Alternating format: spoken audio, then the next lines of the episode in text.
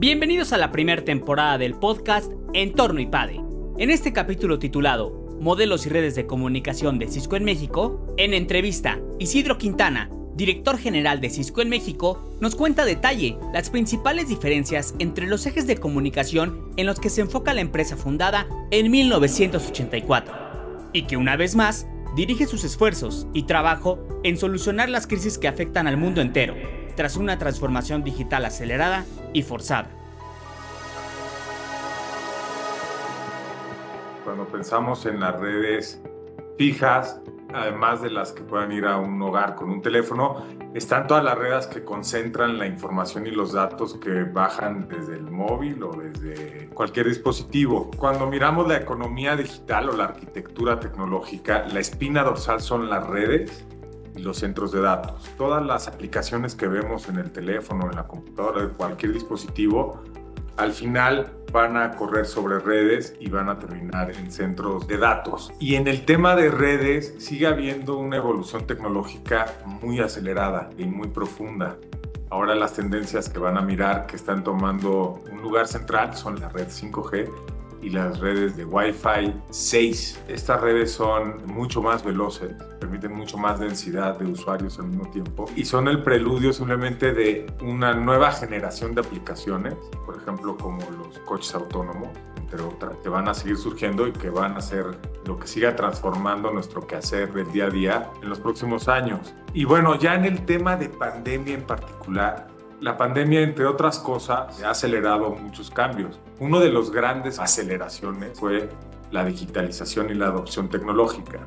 Pues si piensan en personas, en familias o en empresas, en todos esos ámbitos usamos mucho más la tecnología, con más aplicaciones, más tipos de usuarios. Y te diría que en el caso de las empresas o organizaciones en particular, si piensas en el sector privado, sector público o academia, ha habido una adopción tecnológica que quizá equivale en tres, en estos seis meses lo que se adoptó en los últimos cinco años. Entonces es muy, muy importante. En la pandemia hubo dos momentos para nosotros los que estamos en la industria. El primer momento que era asegurar que las organizaciones públicas y privadas pudieran mantener una continuidad de operaciones, es decir, seguir operando con tecnología. Y eso tenía que ver con que tuvieran acceso al Internet, las aplicaciones y pudieran tener de forma segura la interacción entre las personas, la colaboración entre las personas y seguir caminando. En este cambio, también en ese momento, una de las necesidades importantes era el cambio cultural y el cambio de procesos y de métricas, que también venía al mismo tiempo. Y ahí desde la industria, Cisco y otras empresas tratamos de jugar ese papel de acompañar y habilitar, permitir la continuidad de operaciones. En un segundo momento en el que estamos ya, ahora el reto es acompañar también a estas organizaciones a usar de forma más efectiva la tecnología y realmente entrar a un punto donde el concepto de resiliencia esté en toda su extensión. ¿Qué es esto? Que, realmente no solo es continuar operando de forma digital, sino cambiar el modelo de negocio en algunos lugares, de operaciones, de métricas y la forma como colaboramos los empleados para poder tener éxito en las nuevas condiciones.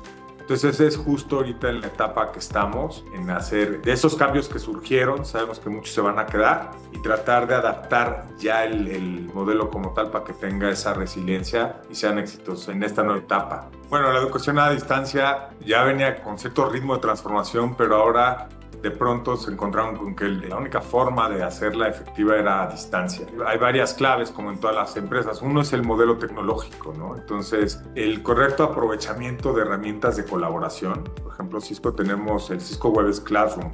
Entonces, no solo es la capacidad de vernos como nos vemos en una videollamada, sino la capacidad de interactuar, de tener un pizarrón digital, de poder tener la interacción entre alumnos y profesores, hacerla más sencilla, hacerla más divertida y más participativa. Ese es uno de los puntos más importantes. Desde el lado de comunicaciones, desde luego, pone de manifiesto que se necesitan condiciones mínimas de ancho de banda y de calidad para que se pueda dar esta transacción y esta, esta comunicación entre las personas con voz, con video, con datos, compartiendo aplicaciones, etcétera. Entonces, ese es uno de los cambios más importantes, ese uso muy inteligente de las plataformas de colaboración que existen. Y a la vez también hay un cambio, como decíamos, cultural, ¿no? Desde el profesor o el maestro de cómo da la clase, con qué tipo de material, y también de los alumnos ajustar su modelo de aprendizaje al modelo de aprendizaje eh, virtual. Entonces, yo creo que además este tema de la educación a distancia llegó para quedarse. Nosotros estamos pensando que el modelo de futuro va a ser un, futuro híbrido. O sea, efectivamente va a haber lugares donde la gente va, acude al mismo punto para intercambiar puntos de vista, para tener consejerías y todo lo que se tiene que tener, pero una otra buena parte de la educación se va a mantener con medios digitales, porque lo hace, entre otras cosas, también más accesible y se acomoda más el ritmo de los diferentes participantes. Para Isidro, la misión de la empresa que dirige es hacer posible un desarrollo incluyente para distintas comunidades, desde las digitales hasta las más desprotegidas donde la innovación tecnológica y los esfuerzos realizados en responsabilidad social sean no solo para sus accionistas, sino también para su comunidad. Por ello, busca construir un futuro compartido e incluyente, en el que se desarrolle tecnología que impacte positivamente en términos de educación y salud en todas las comunidades. Queda más claro hoy que nunca que nuestra, nuestra misión es promover, hacer posible un desarrollo que sea incluyente para todos, ¿no? para las comunidades menos desprotegidas como las más digitales. Entonces hemos establecido un estándar de liderazgo responsable, donde la innovación tecnológica y los esfuerzos relacionados con la responsabilidad sean no solo para un grupo de nuestros stakeholders, los accionistas, sino también hacia la comunidad entonces invertimos mucho como compañía en tener un modelo que sea balanceado entre los diferentes stakeholders. sin duda nuestros clientes, nuestros socios, nuestros empleados, nuestros accionistas y la comunidad. Entonces este es el, concepto general que tenemos, que tenemos desde el punto de vista de un futuro compartido, incluyente y viendo que nuestra tecnología realmente tenga ese impacto, ¿no?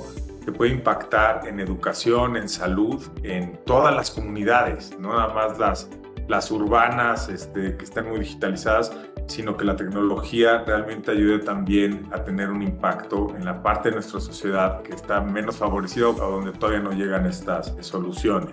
En México tenemos el privilegio de jugar un papel muy estratégico porque por un lado tenemos sin duda una operación comercial exitosa desde hace mucho tiempo, ayudando a nuestros clientes a desarrollar sus proyectos de digitalización a través de un conjunto de socios de negocio e integradores que, han crecido con, con, nosotros. Pero además de ese, de ese tema, en México tenemos, la compañía invirtió en un centro de servicios que tiene en la Ciudad de México, que tiene ahora más de 1.100 ingenieros especializados bilingües que están dando servicios a todo el mundo y servicios muy avanzados y ese tiene que ver con el talento que hay en México, desde luego la cercanía con los mercados importantes, pero más que todo el talento que, que hay aquí y es uno de los pocos países donde Cisco tiene un centro de esta naturaleza.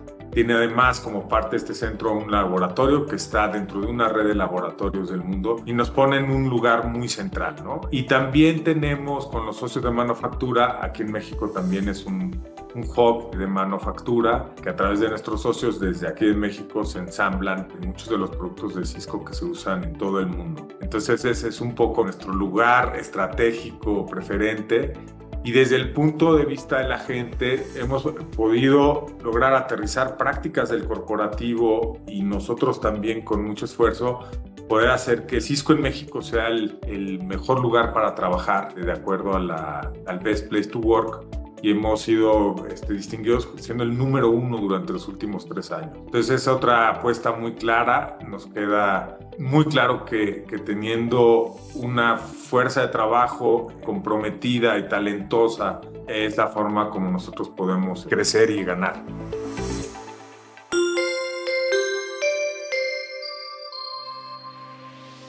Suscríbete a nuestro canal de YouTube IPADE News Media y visita ipade.mx diagonal blog. Encuentra videos, artículos e infografías relacionadas con el mundo empresarial de la actualidad. Y no olvides compartir este contenido. IPADE, The World Cups.